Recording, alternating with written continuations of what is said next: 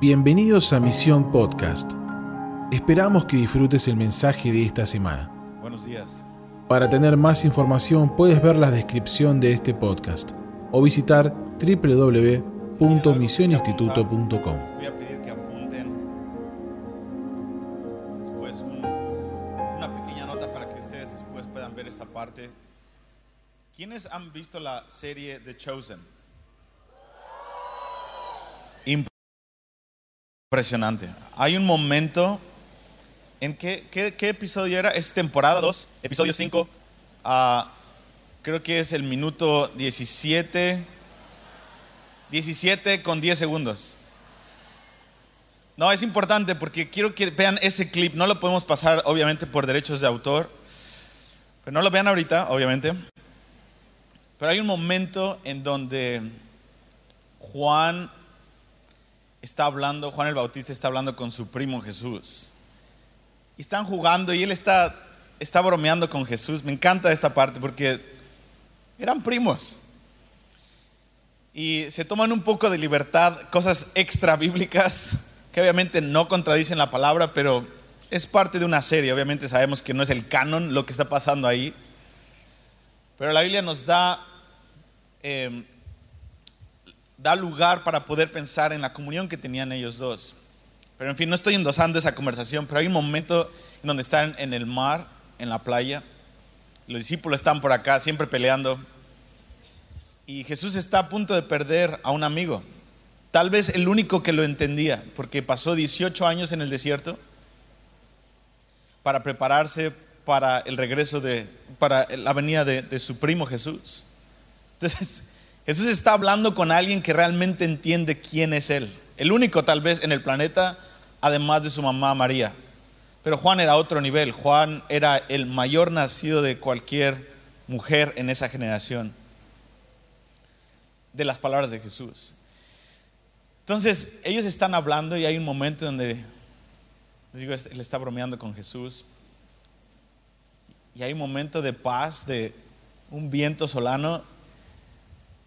Y, Jesús, y, y Juan voltea a ver a Jesús porque están en silencio como por cinco segundos y le dice, está sucediendo, ¿verdad? Y dice, sí. Dice, es, es, una cosa es hablar cuando iba a pasar y cuando escuchábamos a nuestras mamás hablar de mi destino y de tu destino, pero es diferente cuando es verdad, cuando es realidad, cuando está pasando. Dice, y no es de que nunca fue realidad, siempre fue realidad, pero es otro nivel cuando básicamente te va a costar la vida. Y Jesús dice, sí, es, más pesado, pero, pero, Dios nos va a ayudar en este proceso. Y es ese momento de sobriedad, es hermoso. A mí lo he visto una y otra y otra vez porque hicieron un trabajo excelente en la producción de esa, de esa escena de cinco minutos. Y así es como yo me siento en mi conversación con el Señor. Cumplí 36 años este año y he estado en una conversación diferente con el Señor, en, mi vida personal con el Señor, en mi, llamado de ser un sacerdote que ora, en mi, mi eh, eh, llamado principal en esta tierra es, es, es, intercesión, soy llamado a ser un intercesor, después predicador y después lo que sea, pero intercesión es mi llamado específico en, de, mi ministerio. Y en mi llamado con el mi conversación con Jesús, ha habido un cambio en donde es un momento de sobriedad como en ese que te acabo de decir de, de, de Chosen, en donde es como, está pasando, Señor. El Señor, sí, está pasando. Y es todo lo que has estudiado, todo lo por lo cual oraron tus papás por ti, todo lo que tus abuelos oraron por ti, todo lo que gente que ni siquiera conoces oró por esta generación, está pasando.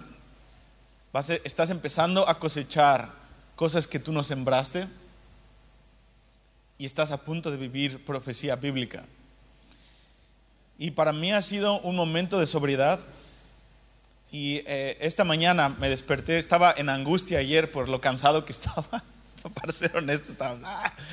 Y ah, con tres o cuatro temas en mi cabeza que preparé para este, este tiempo, porque ah, el pastor me pidió y Mariano eh, compartir los dos servicios mañana en la iglesia, el encuentro, y tengo claro eso, tenía claro lo que compartí ayer, pero para hoy estoy tres o cuatro temas. Oh Dios, ¿cuál de estos? Y moría en angustia eh, eh, en la mañana y en la noche, pero amanecí con esta claridad y escribí este mensaje para, para ustedes que es, lo, lo, quiero titular, ¿quién irá por nosotros? ¿Quién irá por nosotros? Y es eh. Uh, es, un, es, una, es una frase sacada de Isaías capítulo 6. Es una de las frases que más he escuchado en, en, en, conferencias de misiones, pero es una de las frases más malentendidas en el cuerpo de Cristo. Y no estoy diciendo, oh, yo voy a llegar a decirte la revelación. No, pero en realidad ha estado siempre ahí. Y Dios quiere llevarnos a una conversación como con Juan el Bautista, en esos últimos días antes de que él fuera llevado al cepo y decapitado y Jesucristo fuera llevado en, el momento donde él tenía que decrecer y él tenía que crecer. En esa transición de la que les hablé ayer, el Señor quiere llevarnos a una conversación, a una conversación seria, sobria, pausada, sin ninguna exageración, sin ninguna... Uh, Sí, sin ninguna mezcla solamente de, una exageración emocional. Él quiere sentarnos a la mesa. Él quiere sentarnos a la mesa. Así que quiero, quiero orar para tener esta, esta conversación con ustedes esta mañana, que creo que viene de Dios. Me levanté, pude escribirlo en 10 minutos, todas estas eh, 3, 4 páginas. Dije, gracias Señor, porque fue claro, quiero que digas esto, quiero que digas esto, quiero que compartas esto. Esta es mi invitación para ellos. Este es un momento Kairos para esta mañana. Esto, esto, esto y esto. dije, ok. Ah, entonces vine ya tranquilo. ya no tengo que decir que mis notas, porque tenía cuatro sets de notas. ¿Y cuál de estas? Y dijo, no, no, esto es lo que quiero que digas, porque esta es la conversación que quiero tener con, este eh, eh, con esta audiencia en este momento en la historia, en esta mañana. Entonces siento que estamos en un momento consagrado, en un momento donde el Señor se paró y, y es quiero, quiero orar por, por, el espíritu de revelación una vez más. Ahorita estaba orando Mariano, incrementa el espíritu de revelación, necesitamos más. Y necesitamos también el espíritu de sabiduría.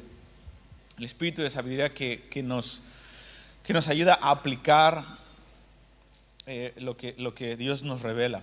Es el espíritu de sabiduría y de revelación. Uno abre el portal para vertical. El espíritu de revelación nos hace, nos lleva arriba para poder ver al Señor, su plan y sostiene el primer mandamiento, sostiene el primer amor. Pero el espíritu de sabiduría hace que Él descienda en nosotros para Él operar y expandir el segundo mandamiento de manera horizontal. Y, Pablo oraba que Dios nos dé espíritu de sabiduría y de revelación en el conocimiento de Él, en lo que está en su corazón, en lo que Él es, en quién es Él. Y es lo que quiero que queremos hoy. Así que quiero orar por ustedes. Padre, en el nombre de Jesús, te pido por mí y por esta congregación que tú reuniste esta mañana, que nos des espíritu de sabiduría y de revelación en el conocimiento de ti, Señor. En el nombre de Jesús, amén. Hablemos un poco de la comunión. Existe una conversación global, una invitación global. Siempre ha estado ahí, pero nunca ha sido a este nivel, con esta urgencia y con esta sobriedad. Hay una conversación global y hay una invitación global de parte de la Trinidad, Padre, Hijo y Espíritu Santo, de sentarnos a la mesa con Él sentarnos a la mesa con Él y poder digerir, escuchar cosas de su corazón. Y hay varias cosas que, están en el último discurso que Jesucristo dio en, el, en, el, en los evangelios, en, en, Juan capítulo 13 al 17, esos cinco capítulos, 13, 14, 15, 16, 17, esos cinco capítulos son, en la opinión de muchos teólogos que ya, están con el Señor, fue el discurso más importante de toda la historia en donde Jesucristo abrió su corazón y pasaron dinámicas demasiado fuertes en esa mesa. que son un reflejo de lo que va a haber en nivel global con la iglesia en estos días. Jesucristo no nos prepara en congresos. Este congreso es muy importante, pero Jesucristo prepara a sus íntimos en mesas. Las mesas van a volverse el lugar de encuentro más importante para la iglesia local, donde partimos el pan unos con otros, donde procesamos el dolor y las traiciones unos con otros, donde partimos el pan de comunión con Cristo y nos nutrimos de su cuerpo tomamos de su sangre, Jesucristo lo llamó, esta es verdadera comida, esto realmente tiene nutrientes espirituales, donde partimos el pan para nutrir, nutrirnos con el cuerpo de Cristo y comemos y, y bebemos de su sangre para nutrirnos de su sangre, para ser lavados de nuestros pecados. Es en esa mesa en donde el Señor habló con los apóstoles para prepararlos para el libro de los hechos. Jesucristo sabía a quién tenía en su equipo. ¿Quiénes de aquí son líderes? Ok, todos tenemos equipos como líderes y hay una parte romántica del liderazgo y, se termina la parte romántica cuando te conviertes en un líder día uno. Siempre es, quiero ser líder para tener posición, para tener esto, y que si yo, Dios me usara para esto, y es increíble, Dios, Dios nos atrapa con eso. Pero una vez que empiezas a ser líder y te das cuenta que tienes que liderar gente débil y quebrantada como tú, entonces la luna de miel se acaba y empieza entonces una labor de amor.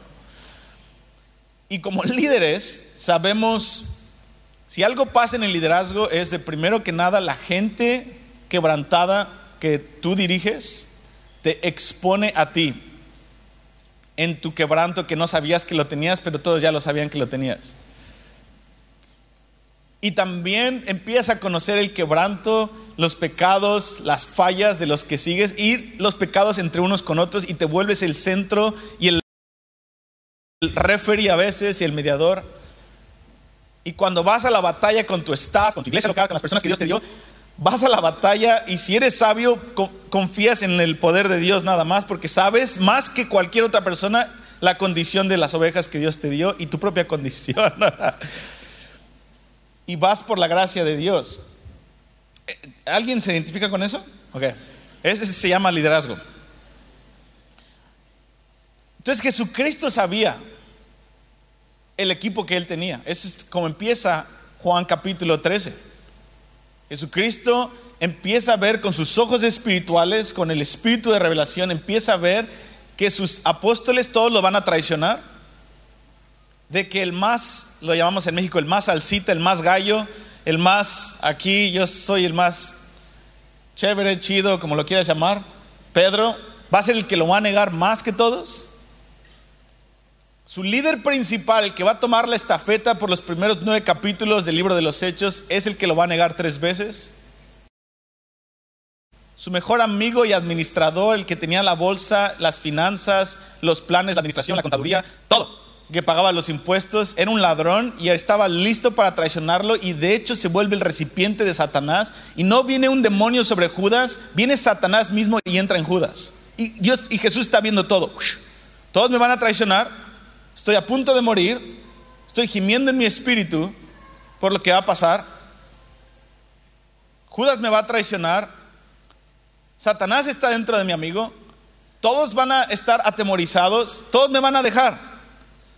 Y es en la mesa en donde Jesucristo procesa estas cosas y aún así toma la toalla y empieza a lavarle los pies. Y Jesucristo va en el espíritu contrario porque Él sabe que ese grupo de gente menos Judas son los que van a ser los protagonistas y los recipientes de la gloria de Dios en el libro de los Hechos. De la misma forma, Jesucristo conoce nuestro líder, nuestro pastor, conoce que somos pierniquebradas, los que son ovejas negras. Conoce las mordidas que tenemos, no por el diablo, sino unos con otros.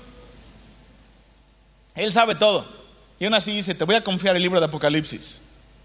Les voy a confiar el final, el cierre de la historia a esta generación. Él sabe quién está oprimido por demonios. Él sabe quién está atado a la pornografía en lo secreto y aún así dice, yo tengo quiero darte esperanza. Jesucristo en el libro de Apocalipsis aún llama a una de las congregantes en la iglesia y dice, esa Jezabel que fornica y, y, enseña a otros a fornicar con ella, si no se arrepiente, voy a meterla en cama, voy a matar a sus hijos. Pero si ella se arrepiente, va a reinar conmigo en mi trono por siempre. Dices, ¿what? Ese es Jesús. Ese es Jesús, pero es en la mesa de comunión en donde el Señor procesa estas cosas. Entonces hay un, volviendo a la comunión, existe una invitación global a la iglesia como nunca antes de parte del Padre, Hijo y el Espíritu Santo, de llevarnos a la mesa de comunión, ya no como hace dos mil años donde fue solamente de una manera uh, pequeña para inaugurar el libro de los Hechos. El Señor nos está invitando a su mesa a través de Juan 13 al 17 para prepararnos para la transición histórica que estamos por vivir. Y aparte de prepararnos, el Señor también quiere abrir su corazón con nosotros. En esa mesa de comunión son lavados nuestros pies, ahí compartimos de su sangre, ahí compartimos de su cuerpo, ahí nos nutrimos con la verdadera carne y sale con la verdadera alimento espiritual. Y quiero decirte, amado, este es el momento donde tenemos que restituir, tomar la comunión, la Santa Cena en nuestras familias. No solamente en las congregaciones, con tu familia. No puedo ni siquiera describir el avivamiento en mi casa que hemos estado viviendo simplemente por partir el pan y tomar, no tomamos vino nosotros por convicción personal, no condeno a los que toman vino, no me interesa esa conversación, pero mi esposa y yo, como somos líderes de jóvenes, no quisimos quitar por completo el vino ni siquiera en la conversación para poder ayudar a otros que están en el vino o, son alcohólicos como jóvenes. Es una comisión personal. No tengo nada si tú tomas vino. Pero mi punto es, nada más quería poner un asterisco ahí. Um, que yo sé que hay cosas culturales, bla, bla, bla. Ese no es mi punto. Pero mi esposa y yo tomamos jugo, jugo de uva y partimos el pan y el nivel de conciencia que está trayendo de la presencia de Jesús en nuestro hogar, en nuestra mesa. Con Emaús, mi hijo de un año y medio que está con tomate aquí, todo así, ¿no? y a veces pegándole a su hermana y Elodie tiene un mal día, está toda dramática. A veces todo va bien. Estoy, no estoy hablando de que, oh, en la familia Núñez partimos el pan. Y la sangre de Cristo se vuelve algo sustancial, ¿no? Y estamos todos así, wow. No, es como, ¡ah! no, y tenemos, Gabe está por, por, un lado abriendo la Biblia de niños y leyendo rápido un capítulo. Y sembrando en el Espíritu, tenemos comunión, oramos y a veces dura 30 segundos y es, ¡oh! Lo logramos. Pero hay veces donde el Señor, donde el Señor está ahí. Siempre está ahí el Señor, pero hay veces donde oh, se manifiesta y está creando una conciencia en nuestra familia de más de una cosa que es una tradición familiar, que es lo que hacemos es algo que está trayendo la presencia de Dios en nuestra mesa. Nuestra mesa. Dios le está haciendo hogar por hogar, pero Dios lo está haciendo a nivel global, como nunca antes en la historia. Y quiero, quiero decirte, mientras hablamos ahorita en la introducción de comunión, amado, considera esto, sopésalo con el Señor. Tú como padre de familia, madre de familia, te quiero invitar a que pienses en esto y tomes una decisión tú en tu hogar, de acuerdo a tu convicción, de acuerdo a lo que tú y tu iglesia local estén pensando, pero la comunión como familia, partir el pan, tomar el vino o el jugo de uva, lo que quieras, y recordar su sangre, recordar su cuerpo, es el momento donde nos arrepentimos, donde somos limpios. El Señor realmente se acerca a nuestros hogares. Y de hecho Jesucristo dijo que eso teníamos que hacer en memoria de Él mientras esperamos su regreso. Eso alimenta el clamor maranata. Queremos seguir aumentando nuestro deseo por el regreso de Cristo. La Santa Cena es el alimento espiritual, es el Gatorade espiritual para continuar esa carrera de preparar su venida. Porque Jesucristo lo dijo así.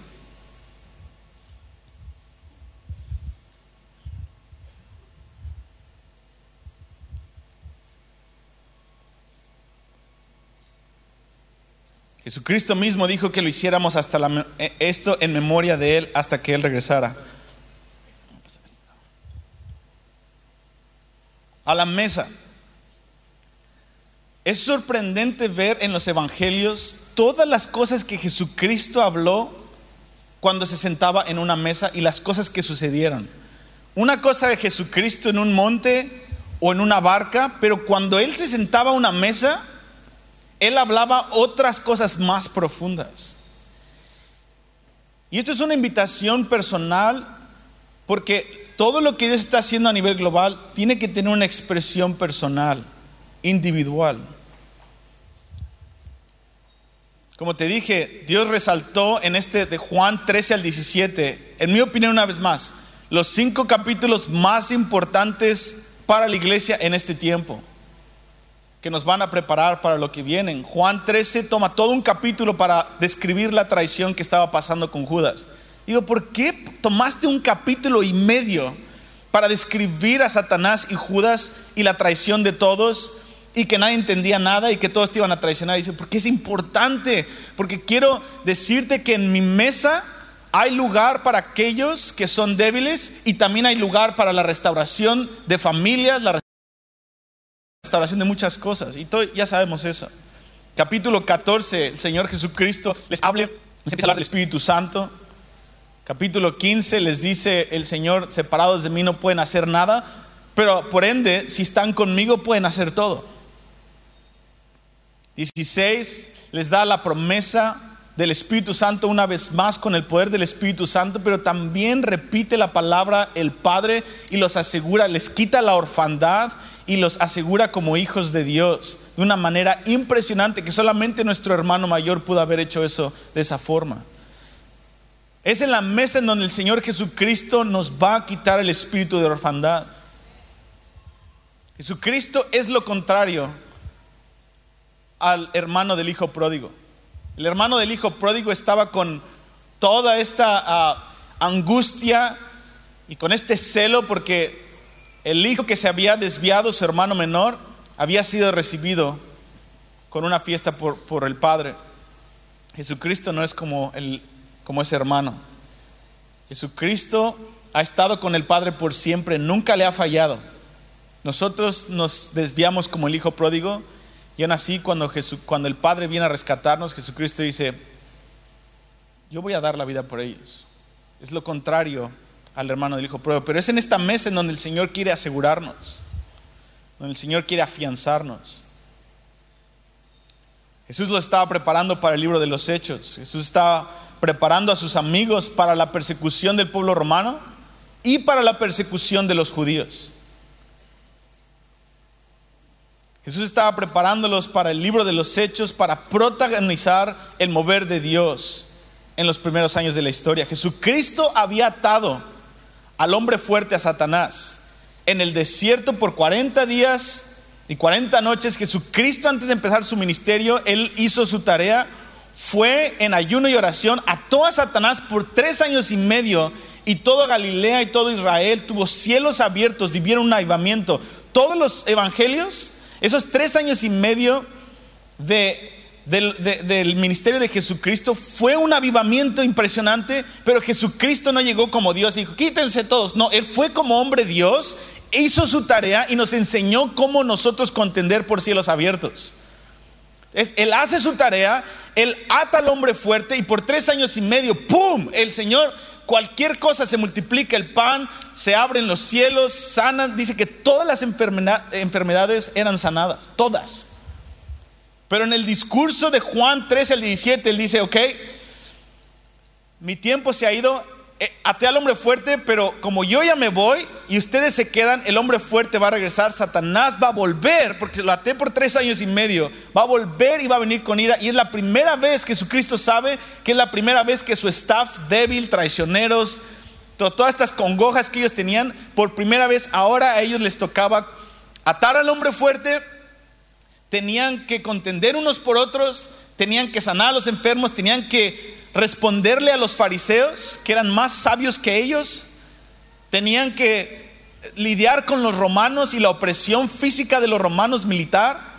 Jesucristo sabía, yo ya me voy, Y cuando yo me vaya, todo el infierno va a venir contra ustedes, los judíos van a venir contra ustedes y los gentiles romanos van a venir contra ustedes y ustedes van a ser los protagonistas. Eso es lo que Él está haciendo en Juan 13 al 17. De la misma forma el Señor, una vez más, te lo voy a repetir hasta que te salga por la, nariz y los, y los oídos. Jesucristo nos está preparando para la traición de un pueblo que Dios nos llamó a amar, el pueblo judío. Dios nos llamó a predicar las buenas nuevas a los judíos en las naciones y ellos no nos van a amar al principio. ¿Qué vamos a hacer con eso?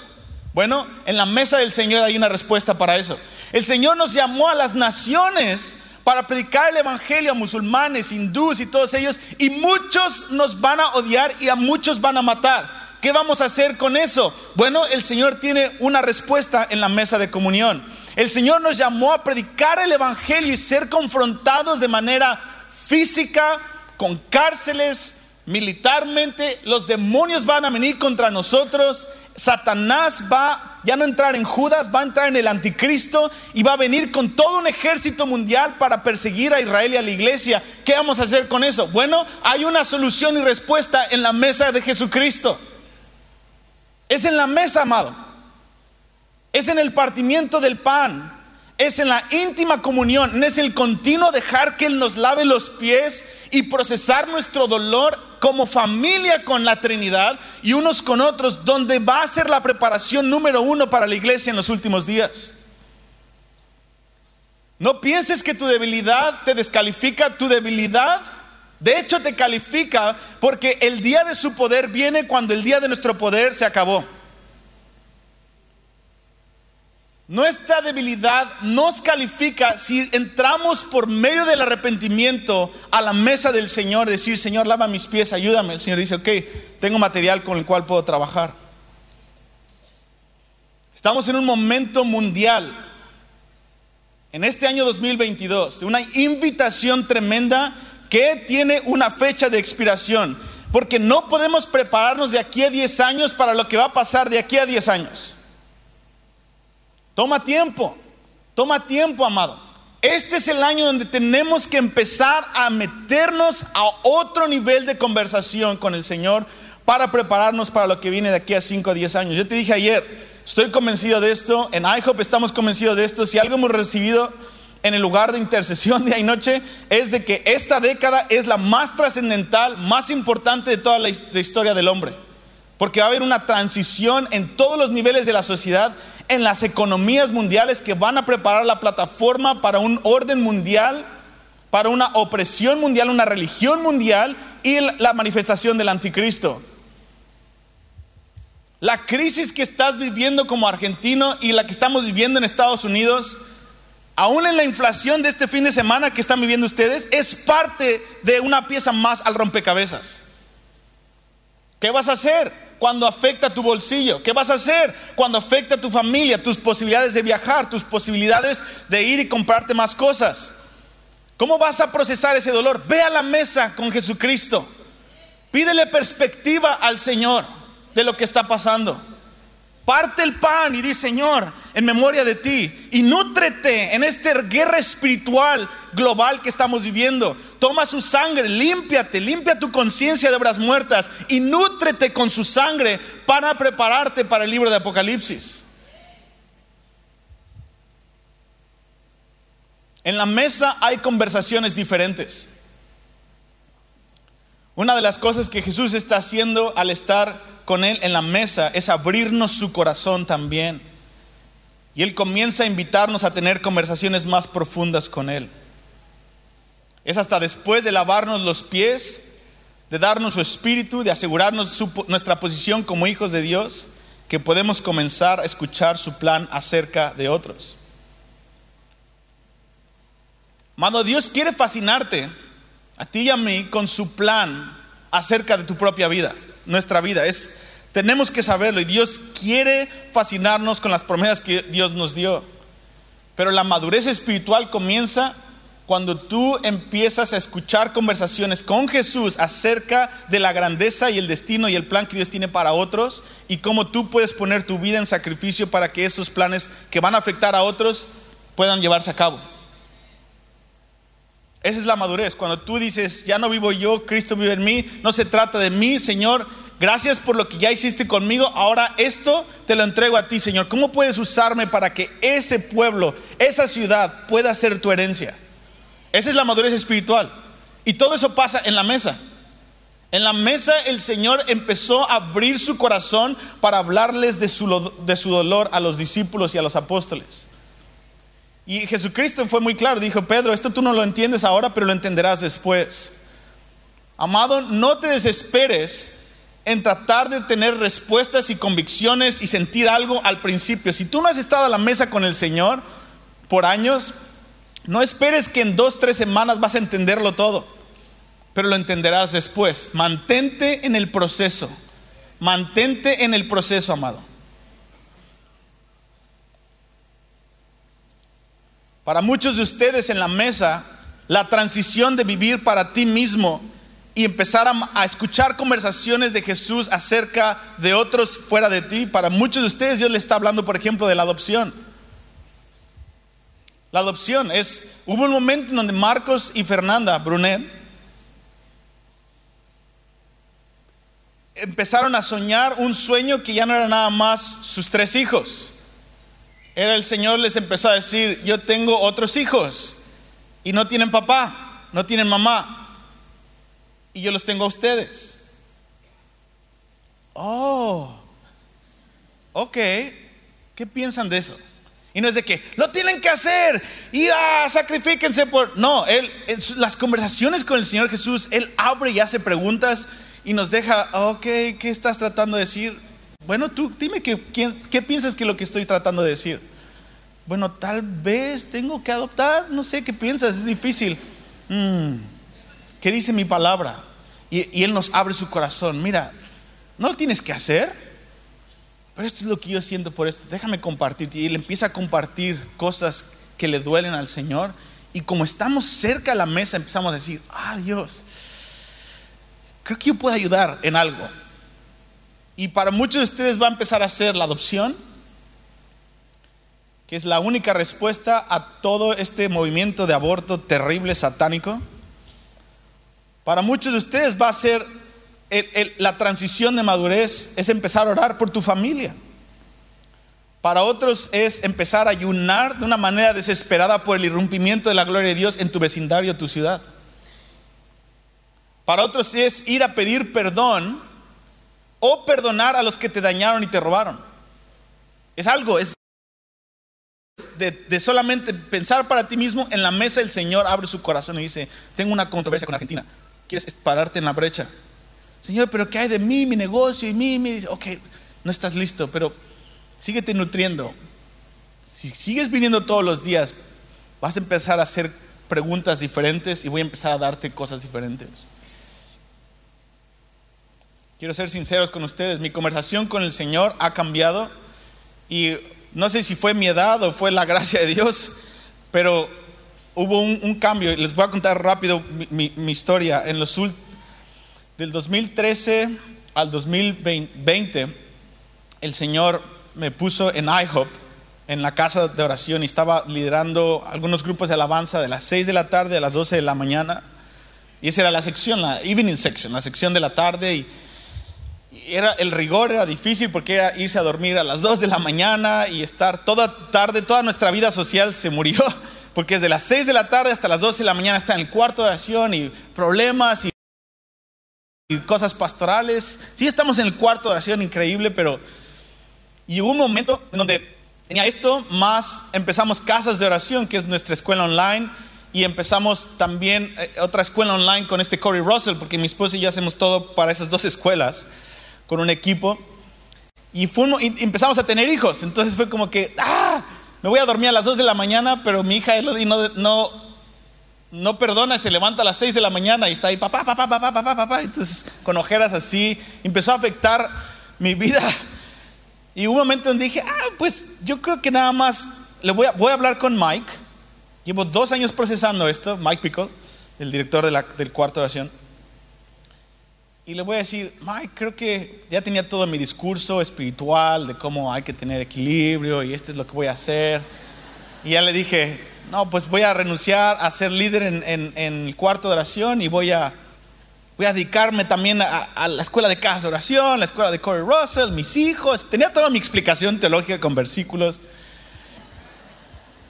Y cuando empiezo a hablar con Mike, él nada más está escuchando, ah, sí. Dijo, ya tengo la solución, tengo la solución perfecta. Dije, ok, ¿cuándo, firmo para salirme? ya tengo mi reemplazo. De hecho, ya había hasta buscado el reemplazo y todo. Pero mi plan ya lo tenía, para vivir para mí mismo, porque yo necesitaba un break para, para mí. Y Mike me dice, la solución es de que te encargues de todo IHOP.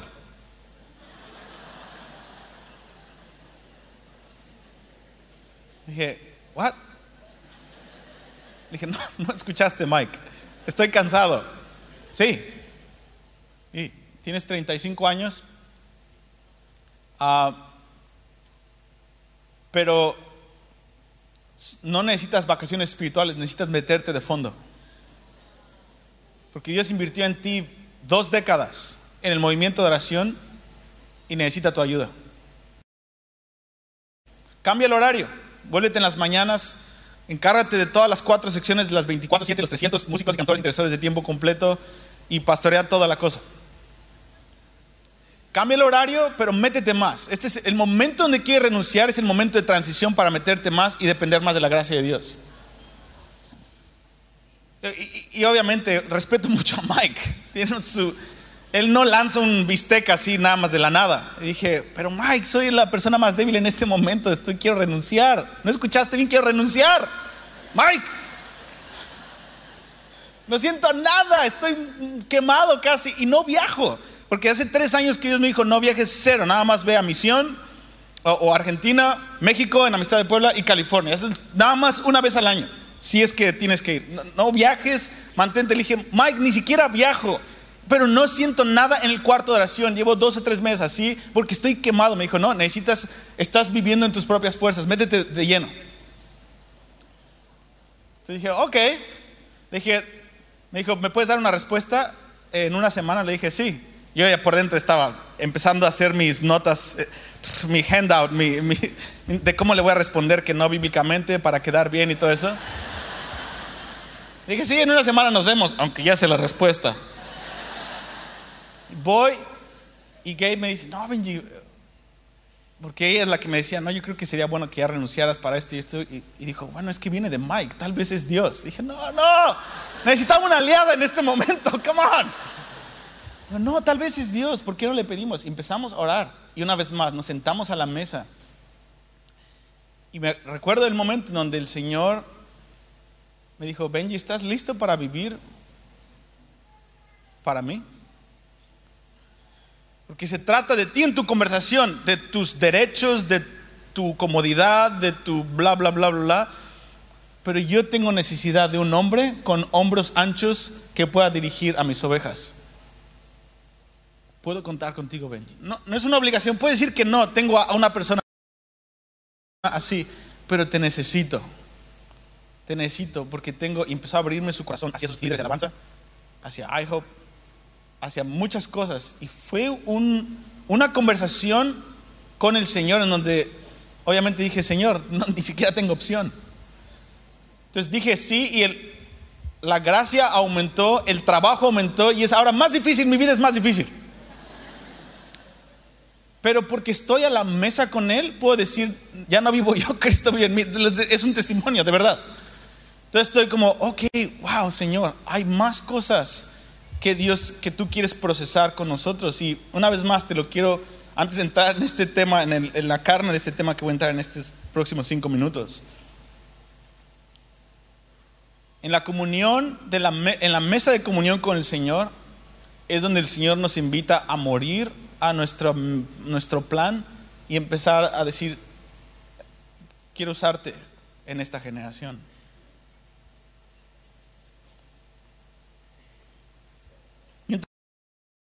Mientras más nos metemos con el Señor Jesús, realmente es una conversación como el matrimonio. Yo siempre puse este ejemplo, ah, no siempre, dos, tres veces lo he usado, pero a mí me impacta mucho cuando llevo siete años de casado, que no es mucho, pero siete años he conocido a mi esposa. Gabe, la amo, es, es un pan de Dios. Esa mujer es Dios. Ni siquiera sé cómo lo logré. Jóvenes, hay esperanza. No, de verdad, hay. A veces medio mides, ok, antes, ¿con quién me voy a casar? Y ves a alguien que está más o menos en tu categoría. Yo me fui a las grandes ligas y siendo una. No, ni siquiera sé cómo lo logré. Pero lo logré. Gracias, Señor. Ah, con mi esposa, sí, es linda, es guapa, ama al Señor, ama la palabra, es, es noble. Ah, digo, Dios, ¿cómo, cómo, cómo lo, lo logré esto? Y el Señor dice, no lo lograste, yo te la di. Así que calma, calma tus ansias. Ok, ok. Um, entonces amo a mi esposa. Hay momentos, estuvimos de novios 11, 9 meses y después 3 meses de, de comprometidos y después nos casamos. El momento más difícil y el más emocionante fue cuando estábamos de novios y la conquista. Y hay un momento cuando le pones el anillo y ya la conquistaste y después empiezan los problemas porque tienes que ver los detalles de la boda. Y está, las mariposas empiezan a cambiar y empieza todas estas situaciones emocionales. Y mucha gente dijo, no, se va a acabar cuando te casas, es una cruz. Y no, absoluta, es una mentira del diablo con Jesús el matrimonio se va volviendo más increíble. No, eh, absolutamente. Pero parte de lo que ha hecho que nuestro matrimonio, o que de manera personal he dicho, qué increíble es esta amistad, es cuando entre más nos conocemos, ya no está el de que, ay, le doy una rosa, o esa parte ya se acabó, aunque está ahí, obviamente, y crece de maneras diferentes, pero ahora es el descubrimiento del corazón de quién es Gabe. Es la búsqueda constante de cuáles son tus dolores, cuáles son tus pasiones, cuáles son las congojas de tu corazón. Ábreme tu corazón y viceversa. Y es el descubrimiento de esta mujer lo que sostiene también eh, el, romanticismo en, nuestra, en, nuestro, en nuestro matrimonio. Pero sería una locura para mí. Y ha habido momentos en donde en la noche, cuando ya los niños están dormidos, cuando ya no hay nada, nada más estamos mi esposa y yo, y ella empieza a abrirme su corazón o yo le abro mi corazón. Han sido los momentos más dulces, más difíciles, más de unión, más donde el Señor viene a intervenir. Pero sería una locura si mi esposa, donde ya estamos en la cama, estamos hablando y ella empieza a llorar. A mí, obviamente yo también he llorado muchas veces ahí. Y empieza a procesarme su, dolor. ha, habido momentos donde dice, esto es, ha sido cosas de mi pasado, estas han sido cosas que me duelen y estas tres cosas que pasaron hoy detonaron esto y, no le he dicho esto a nadie y esto empieza a hablar, empieza a decirme cosas. Sería una locura que yo dijera, mira, ok, estoy cansado hoy y ella llorando, y estoy cansado, estaba a punto de ver esta otra parte de Stranger Things, temporada no sé qué, 10 o no sé qué. Pues, espérate tantito toma esos Kleenex, tómate un vaso con agua, se te va a pasar y volteo a ver a mi celular. Una, sería una locura, me sería yo la, que me decapitaron en ese momento. Es una locura. No, si mi esposa está llorando y me está abriendo su corazón, tiro el celular, lo mando al infierno, cierro las puertas, los hijos se pueden ver la televisión, pueden, todo se puede acabar, pero mi esposa está llorando.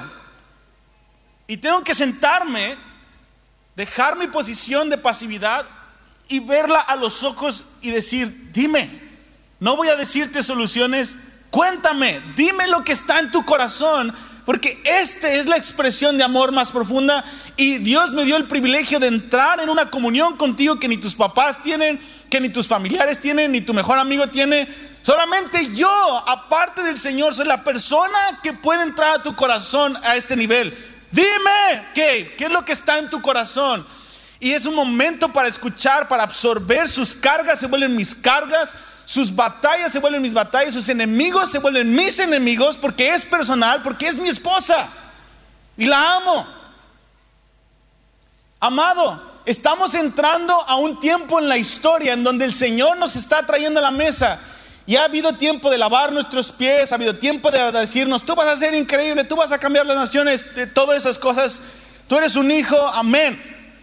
Pero viene un momento en la madurez de la iglesia destinado en las profecías bíblicas en donde la iglesia va a estar lista y va a empezar a callarse y va a empezar a agarrar las manos de Jesús en el Getsemaní global. Jesucristo sufrió solo en el Getsemaní mientras los demás dormían. En esta generación, en el Getsemaní de los últimos tiempos, el Señor va a tener amigos y una esposa tomando sus manos diciendo, dime que está en tu corazón. Dime. No me voy a ir, Señor. Dime. Dime. Y por acá tienen las presiones. ¿Y cae de tu destino? ¿Y cae de las deudas? ¿Y cae de la crisis? Silencio. Mi, amado tiene dolor en su corazón. Dime, Señor Jesús, aquí estoy y voy a presentarme todos los días. Toma tu tiempo, Dios. Aquí estoy. Ni siquiera sé si tengo los hombros suficientes, los pantalones suficientes para recibir el peso de lo que está en tu corazón, pero no voy a dormir en el tiempo de tu dolor, Señor. En los últimos días, el Señor va a tener un Getsemaní lleno de guardas en sus muros de intercesión.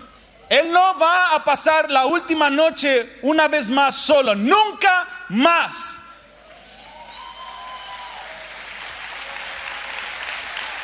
El Señor está llevándonos a esa comunión.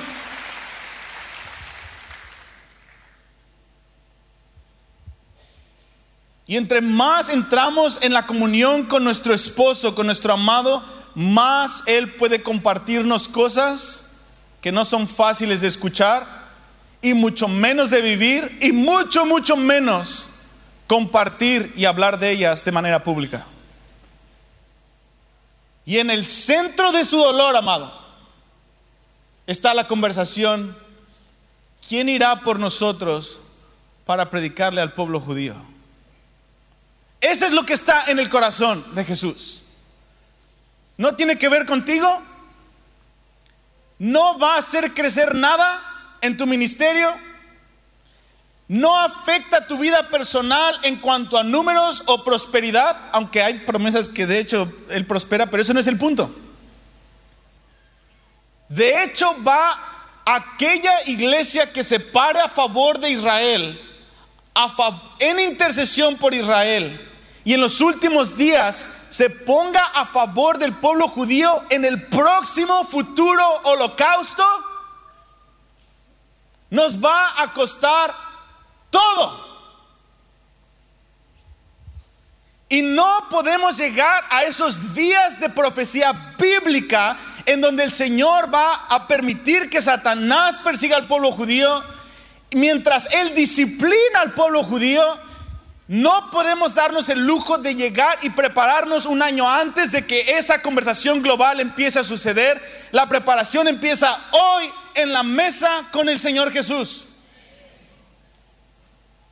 Amado, me duele decir esto porque no es fácil, porque sé las implicaciones que tiene. Y, no es de que me interesa que me digas, estás loco. No, me, no estoy hablando de que es difícil por lo que la gente va a decir de este mensaje. No me interesa eso, ya moría eso. Es difícil por lo que implica en la realidad de lo que va a pasar con el pueblo judío en los próximos años.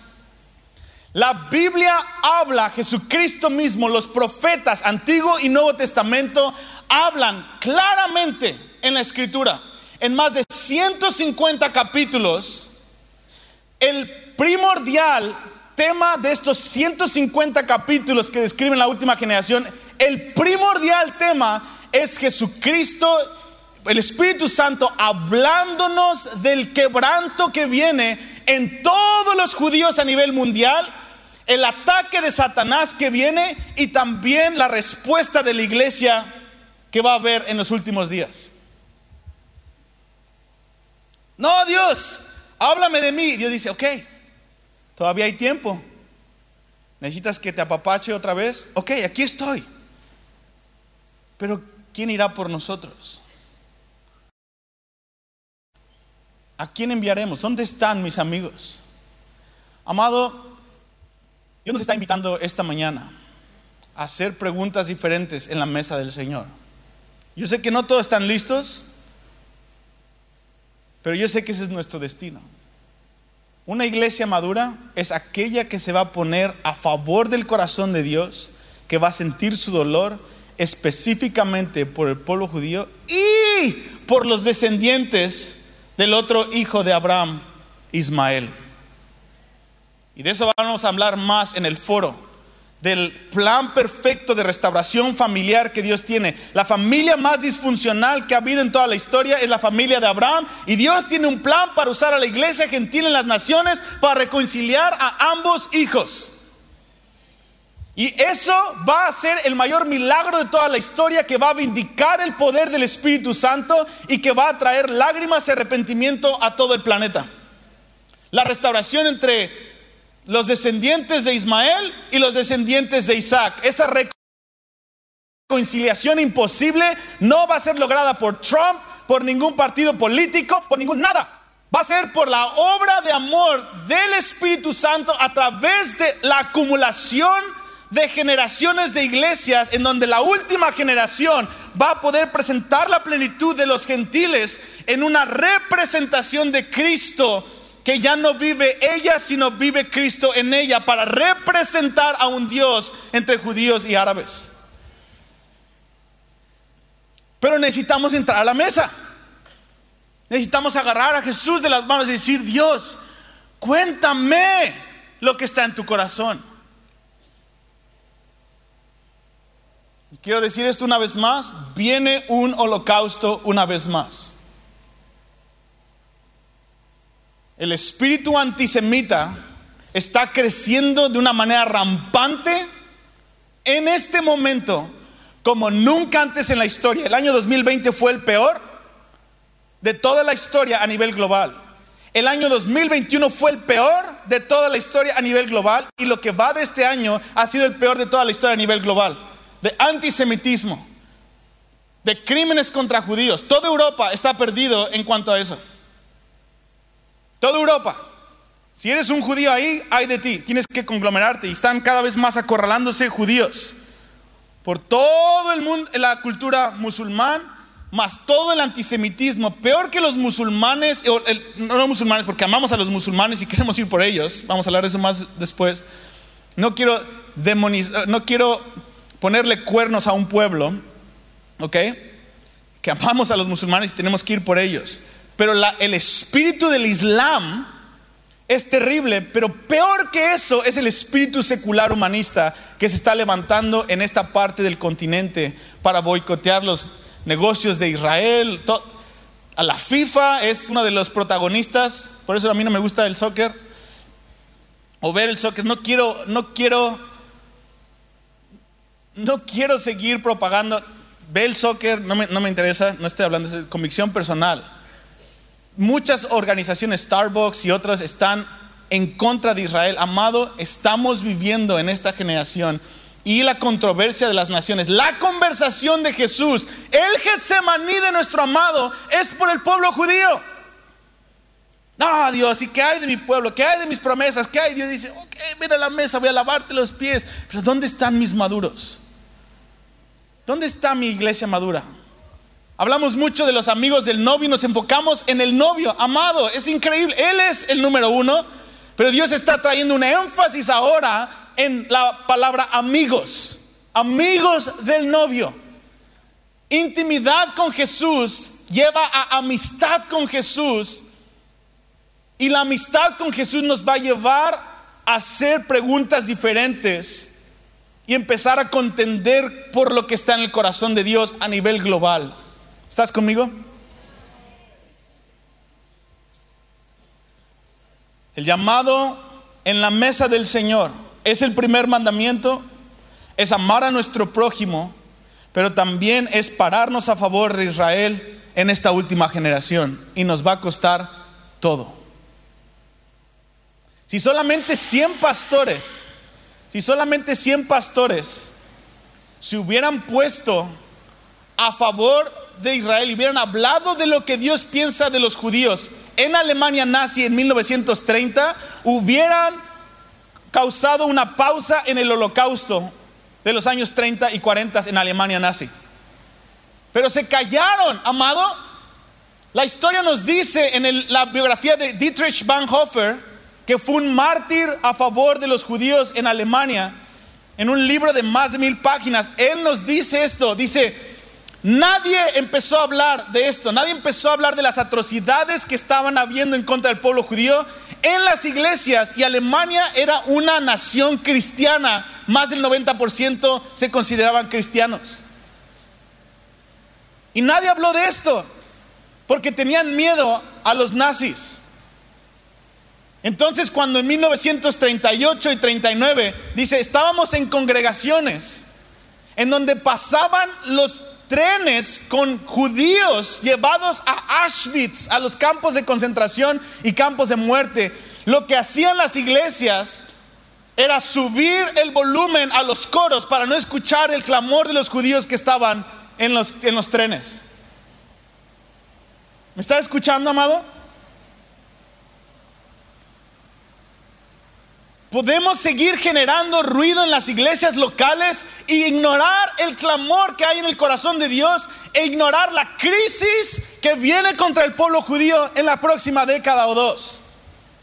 Al subir el volumen de nuestras conversaciones e ignorar para poder acallar e ignorar lo que está pasando, o podemos bajar el volumen y escuchar el corazón de Dios y decir, Dios, aquí estoy. Corey ten Boom y su familia y Dietrich Bonhoeffer fueron, estuvieron dispuestos a morir por esta situación.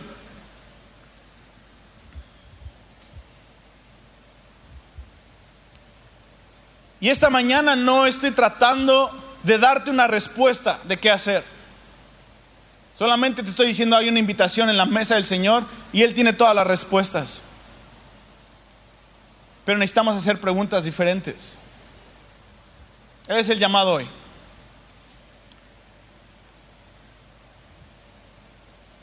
Por último, quiero terminar con esto.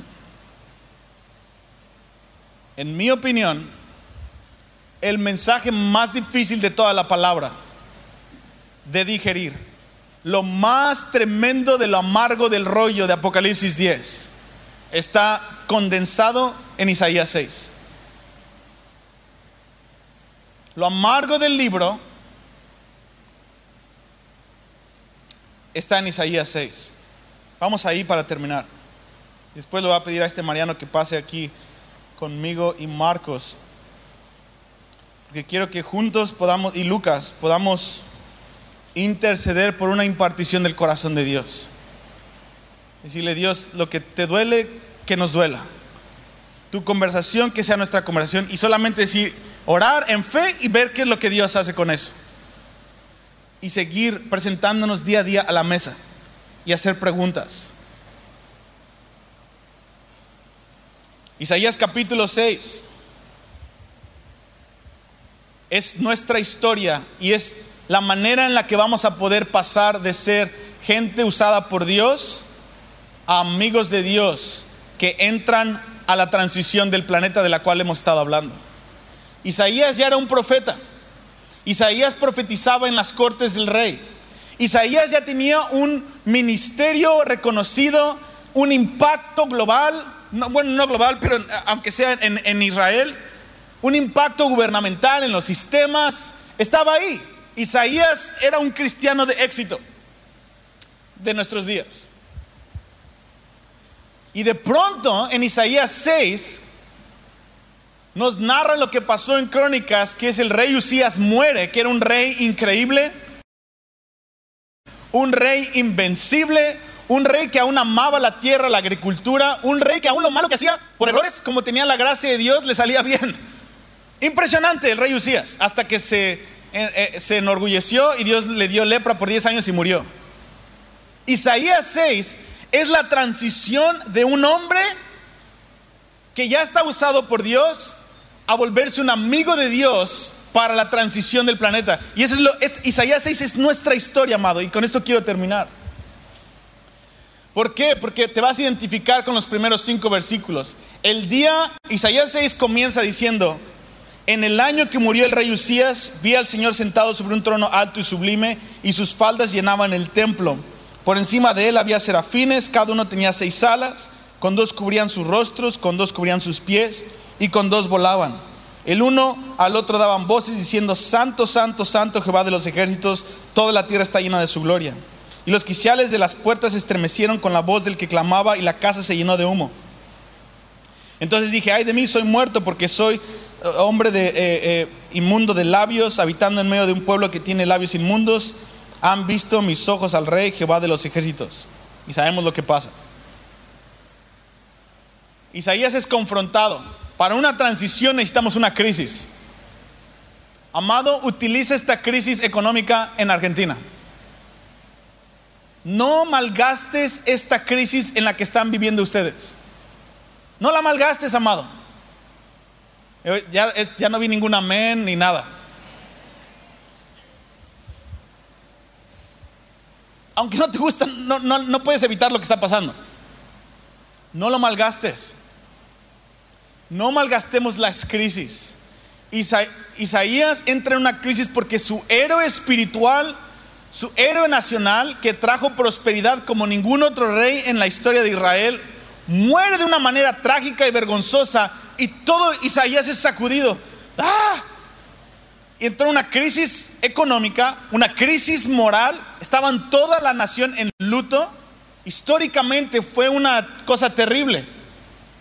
Y en medio de esa crisis el Señor abre el cielo. Dice, Isaías, voy a utilizar este dolor para sacudirte y exponer tu confianza que tenías en el gobierno físico de este hombre, pero voy a anclarte por primera vez en un gobierno de un rey que viene y le abre una una panorama profético y puede ver una visión de Jesucristo sentándose en Jerusalén en el milenio, en su segunda venida, y vea al Señor alto y sublime, bajando al templo en Jerusalén y llenando toda la tierra con su gloria y el cielo invadiendo la tierra de tal forma que los serafines están diciendo, santo, santo, ya no en el cielo, sino en la tierra, porque ya toda la tierra está llena de la gloria de Dios. Isaías está, wow, wow. Y en medio del sacudimiento, el Señor dice, te estoy sacudiendo porque tu trailer estaba anclado en la vida de este hombre y en las noticias y en la situación política de tu generación y te sacudí para yo poder anclarte al reino de ese hombre, con ese reino, con esa gloria. Ese es tu llamado, Isaías. Sube acá en, otra, en otras instancias.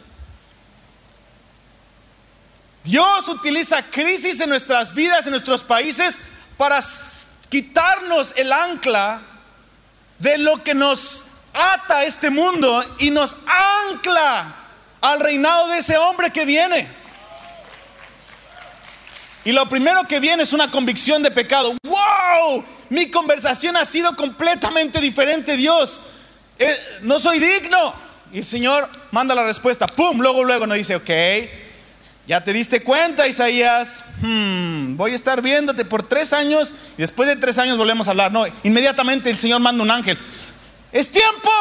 La transición empezó. Ya vio al Señor ya está impregnado con la visión del regreso del Mesías, ya se arrepintió, ya entendió en dónde está la situación. La crisis de Israel ya no es su crisis, la única crisis es no estoy en acuerdo con él. Voy a repetir esto. En el tiempo de crisis, cuando el espíritu de revelación viene, ya la crisis que estás pasando no es tu crisis, la única crisis es no estoy en acuerdo con él. Y la respuesta es ¡fum! Luego, luego, manda al ángel, eh, limpia su boca. Y por primera vez en el versículo 8, Isaías entra a la mesa con el Señor y escucha la conversación de la Trinidad. Ya no está nada más lanzando profecías al rey, que era muy bueno. Ya no está solamente diciendo cosas, es transicionado a escuchar una conversación entre el Padre, Hijo y el Espíritu Santo. Y dice, versículo 8, ¿estás conmigo? Ya vamos a acabar. Después oí la voz del Señor que decía, ¿a quién enviaré y quién irá por nosotros? ¿Quién irá por nosotros? Entonces respondí yo, heme aquí, envíame a mí. Y dijo, anda y di a este pueblo, Y ahí es donde siempre nos quedamos en todas las predicaciones de este mensaje. Nunca he escuchado que hablemos del versículo 11 al 13, que es el mensaje. Amado, este capítulo no es para la gran comisión de evangelismo. El a quién, quién irá por nosotros, a quién enviaremos, no es lo mismo a la gran comisión de vayan y hagan discípulos a las naciones. No es lo mismo. Es parecido, pero no es lo que está hablando ahí el Señor en contexto.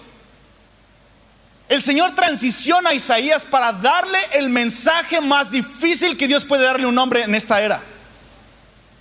Ve con mi pueblo.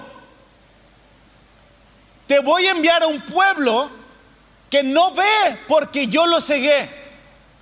Vas a hablarles y van a hablar tu mismo idioma, pero no van a escucharte porque yo los ensordecí. ¿Y cuál es el mensaje que hay que hablar? Vamos a leerlo. ¿Estás conmigo? Versículo 9, y dijo, anda y di a este pueblo. Y obviamente vamos a desarrollar un poco más de esto, quiero desarrollarlo cuando haya oportunidad de hablar esto en el foro, porque es de lo que vamos a hablar, el Medio Oriente y todo eso. Pero quiero que te quedes con esto. Y dijo, anda y di a este pueblo. ¿Cuál pueblo? Israel. Oigan bien y no entiendan. Vean por cierto, mas no comprendan. Engruesa el corazón de este pueblo y agrava sus oídos y ciega sus ojos para que no vean con sus ojos, ni oigan con sus oídos, ni su corazón entienda, ni se convierta y haya para él sanidad. Entonces Dios les da un mensaje, pero le dice, no te van a escuchar. Tienes el mensaje correcto, pero la audiencia equivocada, pero es la audiencia a la que yo te mandé.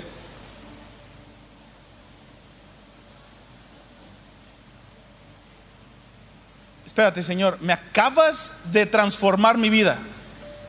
Me hiciste libre de estar preocupado por la crisis física. El Señor dice, ¿sí? Ok. Me diste una visión que nunca voy a poder olvidar del futuro, hacia dónde va, el render, como diría este Mariano, el render de hacia dónde va la historia. Vamos a estar bien, sí. Yo voy a ser glorificado, el cielo va a venir a la tierra, serafines van a caminar por la tierra y toda la tierra va a estar llena de la gloria de Dios y la tierra va a retumbar con el poder de mi gloria. Wow. Y me hiciste escuchar tu conversación, ajá. Y tu conversación es una de dolor. Sí, no hay nadie que vaya por nosotros. Hmm. Dice, y dije yo, ¿hasta cuándo, Señor? La pregunta es, ¿hasta cuándo Israel va a estar lleno de tu gloria? ¿Hasta cuándo la tierra desde Israel va a estar llena de tu gloria? ¿Cómo va a pasar esto, Señor? Me arruinaste, porque vi al Señor alto y sublime, no puedo vivir igual. Dice, ok, ya estás entendiendo. Y me estás dando un mensaje para dárselo al pueblo de Israel. Ajá, y me estás enviando, sí. ¿Escuchaste nuestra conversación en la mesa? ¿Quieres ir por nosotros? Sí, envíame a mí, Señor. Ok. No te van a escuchar. ¿Quieres que vaya o no? Quiero que vayas. Pero no me van a escuchar, no te van a escuchar. ¿Y cuál es el mensaje, Señor? El mensaje es este. Y respondió, él dijo, hasta que las, ¿hasta cuándo vas a restaurar Israel? ¿Hasta cuándo vas a llenar la tierra de su gloria? ¿Hasta cuándo el reino va a venir a la tierra? Y respondió, hasta que las ciudades estén asoladas, sin morador, y no haya hombre en las casas. La tierra esté hecho un desierto, o sea, Israel, hasta que haya el próximo holocausto final. Este es el mensaje, amado. No, no podemos cortar y decir, bueno, voy a predicar en las plazas. Ve y predica en las plazas, pero no cites Isaías 6. Para ser enviados en esta comisión profética de amigos del novio es otro nivel en donde necesitamos entrar en esta realidad. Y dice, hasta que Jehová haya echado lejos a los hombres y multiplicado los lugares abandonados en medio de la tierra. Dice, espérate, tú vas a dispersar a Israel. Yo, yo soy el que está disciplinando a Israel. Pensé que era el enemigo. El enemigo está destruyendo Israel. Yo lo estoy disciplinando. Y aún así quiero que les dé las buenas noticias de que yo voy a restaurar todas las cosas. Es un mensaje complicado. Es un mensaje de Cristo te ama, vuélvete al Señor. Es un mensaje de que viene un holocausto, prepárense. Y es un mensaje de el Señor es el que te está disciplinando para que te arrepientas. Él te ama, Él es un esposo con pasión. Dice, y si quedare aún en ella, o sea, en la ciudad, en la tierra, en Israel, después de los últimos tiempos, la décima parte, esta volverá a ser destruida. Pero como el roble y la encima, que al ser cortados aún queda el tronco, así será el tronco la simiente santa. Esto es todo un, esta es la carga del corazón más pesada que tiene el Señor en su corazón. Él está diciendo, diles que el mensaje es de que yo voy a permitir esto. Yo el esposo voy a permitir esto. Y que aún si quedara la décima parte de la gente que sobreviva en Israel, aún así va a ser destruida esa décima parte y va a ser atribulada aún más.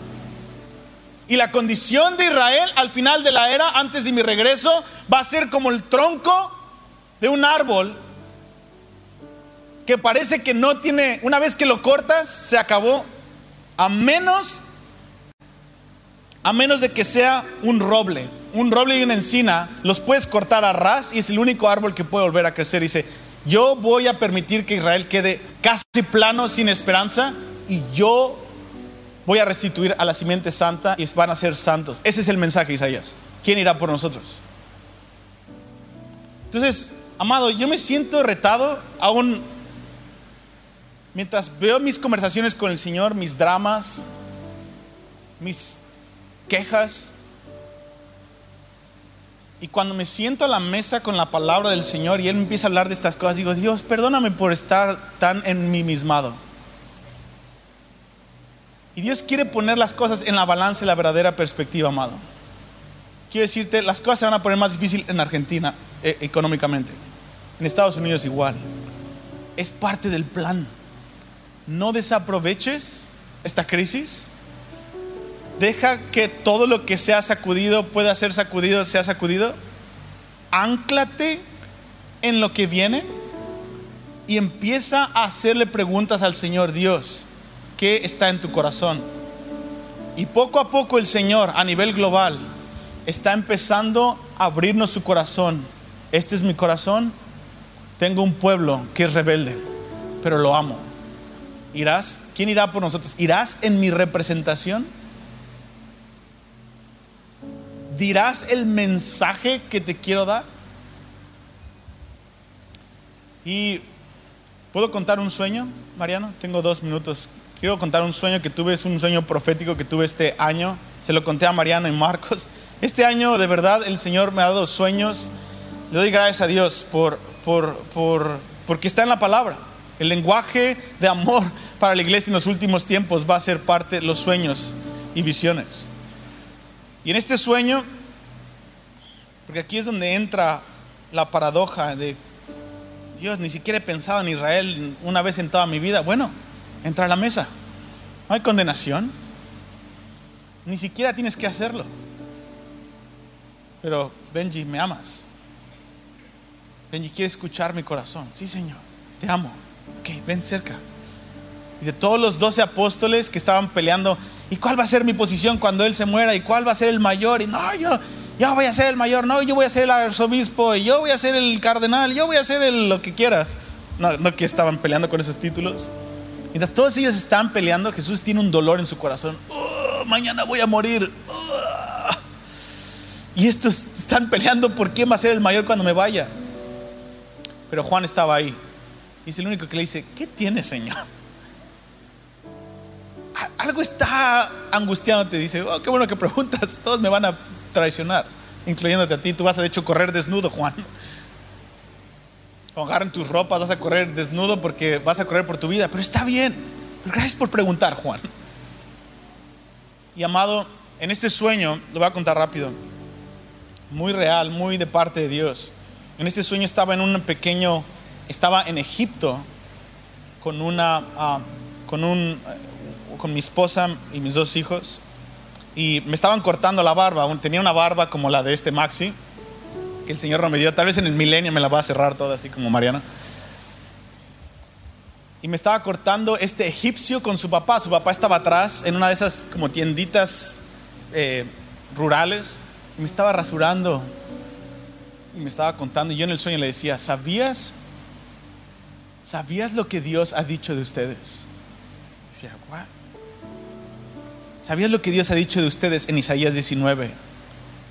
Le decía, ustedes van, han sido escogidos por Dios para llevar y salvar al pueblo de Israel en los últimos días. Y decía, decía no, este es tu, hemos orado por ustedes. Esta es su herencia, este es quien tú eres. Es un honor estar aquí con ustedes. Y él decía, hmm. Dice, ¿cómo puede ser posible? Y él decía, nos quitaba del tapete donde estaba cortándome la barba, quitaba el tapete donde estábamos parados en su tiendita, en su casa, y abría una compuerta secreta y me enseñaba libros de este tamaño como de sobremesa, y eran puros libros de cómo prepararte para ser un jihad, para ser un terrorista y explotar y matar a judíos. Y él decía, ok, tienes mi atención tienes mi atención. Yo, este es mi tesoro. Yo me estoy preparando para hacer esto, pero estoy todavía, yo sabía que estaba en el valle de la decisión. Si lo que tú me dices es verdad, de que yo voy a dar mi vida por los judíos, tienes que convencerme porque yo estoy dedicando mi vida para matar a judíos. Pero tienes un minuto de mi atención.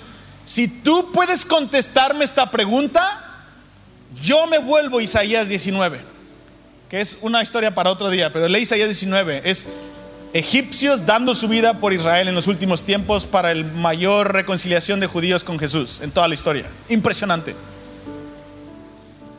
Y yo decía, ok, ¿cuál es la pregunta? Yo me sentía, ah, tengo, tengo en mí, en mí, en la sala de esta casa, tengo a un egipcio listo para dar su vida por Israel o para estar en contra de Israel?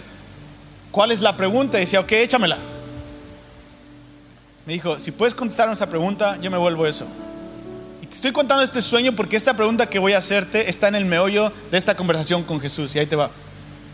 Y él dijo, explícame cómo un Dios que ama a su pueblo, que se llama el esposo de Israel, cómo él permite que gente como yo los persigamos. Si tú me contestas que un Dios esposo puede causar estas cosas a Israel, entonces yo me vuelvo a Isaías 19. Y para mi asombro no pude contestarle.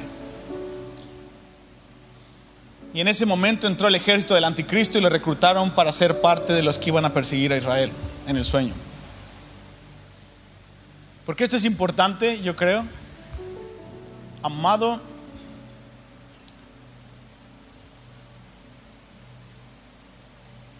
Mi oración este, este verano con IHOP secretamente, estuvimos orando por ustedes este verano.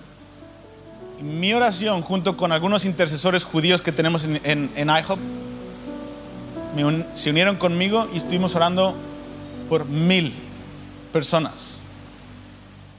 Que en este fin de semana Dios pudiera llenar su corazón con el hambre de entender este mensaje. No estoy ni siquiera tratando de convencerte ni de desarrollar el mensaje de lo que te acabo de decir, porque es imposible. Simplemente te estoy diciendo, hay una conversación más profunda con el Señor y Dios me prometió mil personas de este lugar que iban a entrar en esa conversación. ¡Pum! De pronto. ¿Por qué estoy diciendo esto? Porque esta conversación acerca de ir al pueblo de Israel, de empezar a interceder por Israel, por el pueblo judío, es algo que está despertándose en todas partes del mundo. Pero es más que eso. Si tú y yo empezamos a orar por Israel, va a haber un momento en el Señor nos va a comisionar. Y cuando Él nos comisione y escuchemos esa voz, ¿quién irá por nosotros? Y digamos, heme aquí, Quiere decir que tenemos que ir a predicar este mensaje, que el Dios que los ama, el Dios esposo, es el Dios que disciplina y el que los está quebrantando hasta que se arrepientan. Ese es el mensaje más difícil que la iglesia va a poder dar. Que en medio del antisemitismo global podamos decir, el que está permitiendo esto es un Dios que te ama. ¿Cómo así me ama? Si ahorita no podemos responder la pregunta de, ¿por qué si Dios es amor? ¿Por qué los niños en África? Y te saca de onda, olvídate de la otra pregunta. Pero Dios está diciendo, yo tengo respuestas. Ven a la mesa. Estoy invitando a mil personas este fin de semana a venir a la mesa. Y yo quiero darte gemidos indecibles. Yo quiero empezar a compartir el corazón. No necesitas tener respuestas ni cinco páginas de notas. Olvídate de las notas. Solamente necesitas escuchar mi corazón, amada. Y cuando tú toques un minuto de escuchar a Jesús llorando en el Getsemaní,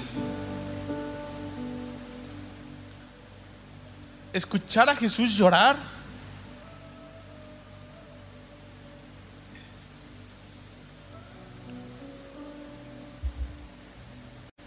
y eso es lo que yo quiero. Dios, dime qué está en tu corazón, Señor. Y deja que Él llore con gotas de sangre. No hay que decir nada, no hay que gritar nada. El Getsemaní es un momento de silencio en donde Él puede desahogar su corazón y nosotros tomamos su mano y decimos, aquí estoy, Señor. No en esta generación, no vas a estar solo.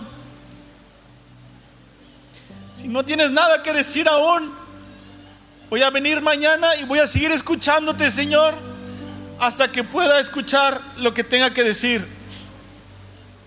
Y voy a venir todos los días a tu mesa, porque hay algo en tu corazón, hay una angustia. No en esta generación. Y dejar que las lágrimas del Señor Jesús y su dolor por Israel nos toquen eso es lo que invadía el corazón de Pablo. En Romanos 9 decía, tengo un profundo dolor. Un profundo dolor por el, en el espíritu. Les digo la verdad, tengo un profundo dolor por los judíos. ¿Y dónde se lo reveló eso el Señor? Primera de Corintios nos dice que el Señor Jesús se le apareció a Pablo una vez para convertirlo, pero después estuvo con él y lo único que le enseñó a Pablo en la tierra fue la Santa Cena. Y lo sentó a la mesa y Pablo nunca fue el mismo. Y después en Romanos le escribe, tengo un profundo dolor por Israel y eso es lo que guía mi evangelismo. Es lo que guía mi compartir a los gentiles. Y Pablo sabía que su asignatura no era ir a compartir a los judíos, pero su amor por Dios hacia los judíos lo impulsó a ser el mayor apóstol de los gentiles, porque él sabía cuál era su asignatura, pero el dolor era lo que lo impulsaba. Y eso es lo que quería llamar a Mariano. Si pudieras pararte aquí conmigo para pedirle al Señor que nos deje sentir su corazón, su dolor. Es un llamado a ser amigos del novio. Realmente amigos.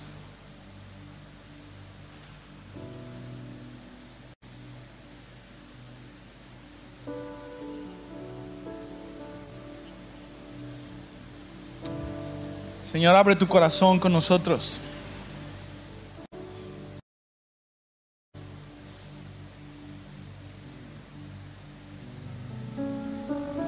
Abre tu corazón con nosotros a la mesa, Dios. Señor ha puesto una mesa todo este fin de semana. Es una mesa, es un altar. Me encanta que Jason Upton lo profetizó. Es el primera intimidad con el amado que yo vine. Every, every table is an altar. Tiene sentido para mí ahora. Él estaba profetizando lo que iba a venir a nivel global. Cada, cada mesa es un altar. Simplemente no sabía que era acerca de cosas más serias. Oh Señor, abre tu corazón con nosotros. Haya oídos que escuchan en este, en este tiempo. No, no entres al Getsemaní de la noche más oscura de la historia sin amigos que duermen. Yo te pido, Padre, que nos despiertes. Despiértanos, Dios. Despiértanos. Dile al Señor, despiértame. Despiértame, Dios. Despiértame. Yo puedo imaginar, tres veces el Señor los despertó. Imagino haber sido uno de esos discípulos que te quedas dormido y de pronto escuchas y era Jesús, el Hijo de Dios, llorando en una angustia tremenda y volver a dormir dos, tres veces. No, Señor, despiértame. Despiértanos, Señor. Amado, déjame decirte algo. Si al escuchar un mensaje acerca de Israel, oír a Israel, tu pasión por Israel se vuelve una fascinación por Israel, no entendiste el mensaje. El mensaje de Israel tiene que fascinarnos y enamorarnos de Jesús. La pasión por Israel no va a sostenerte para lo que viene, es la pasión por el llanto de ese hombre. Amamos a Israel porque amamos a ese hombre, amamos a Israel por Israel. Padre, déjanos escuchar tu conversación, te lo pido. Transiciona a la iglesia de Argentina, a la iglesia hispana, a otro nivel, Señor, de comunión íntima. Perdónanos por exageraciones, por promesas que dan círculos envuel- en ruedas de hámster una y otra vez y no escuchar tu corazón, Señor. Perdónanos. Queremos escucharte, Dios. Cueste lo que cueste. Estamos en el proceso, Dios. Entramos, decimos sí al proceso, Dios. Gracias por escucharnos. Esperamos que hayas disfrutado el mensaje de esta semana. Para tener más información puedes ver la descripción de este podcast o visitar www.misioninstituto.com.